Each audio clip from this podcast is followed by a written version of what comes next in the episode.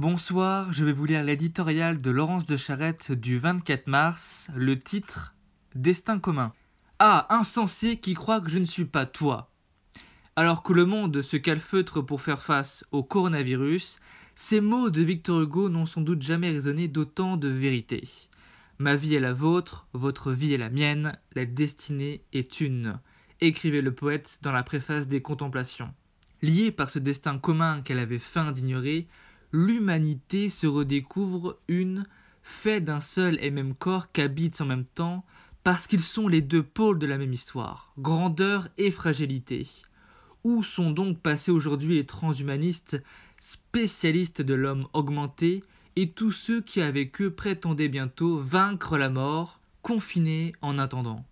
Car la destinée commune aujourd'hui, c'est bien celle du confinement, ce mot que seul sans doute en France Emmanuel Macron n'a pas encore prononcé, du moins publiquement.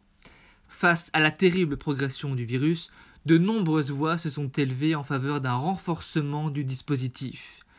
Le Conseil d'État, qui a regretté le caractère ambigu de certaines préconisations, les maires qui ont instauré des couvre-feux, la communauté hospitalière qui, submergée et bouleversée par la virulence de la maladie, emportant aussi les siens, ne cesse d'exhorter les Français à la raison et à la discipline pour le bien de chacun et celui de tous les autres.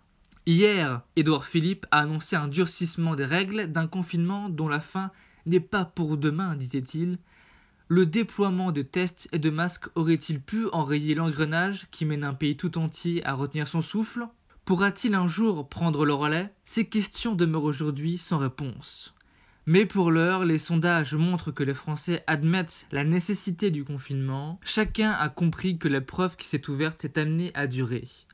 En famille ou isolé, en ville ou à la campagne, grands-parents, étudiants, jeunes et moins jeunes, nous avons embarqué pour cette traversée qui doit nous mener vers l'autre rive, ce passage de l'amertume d'aujourd'hui vers la renaissance à la vie d'après.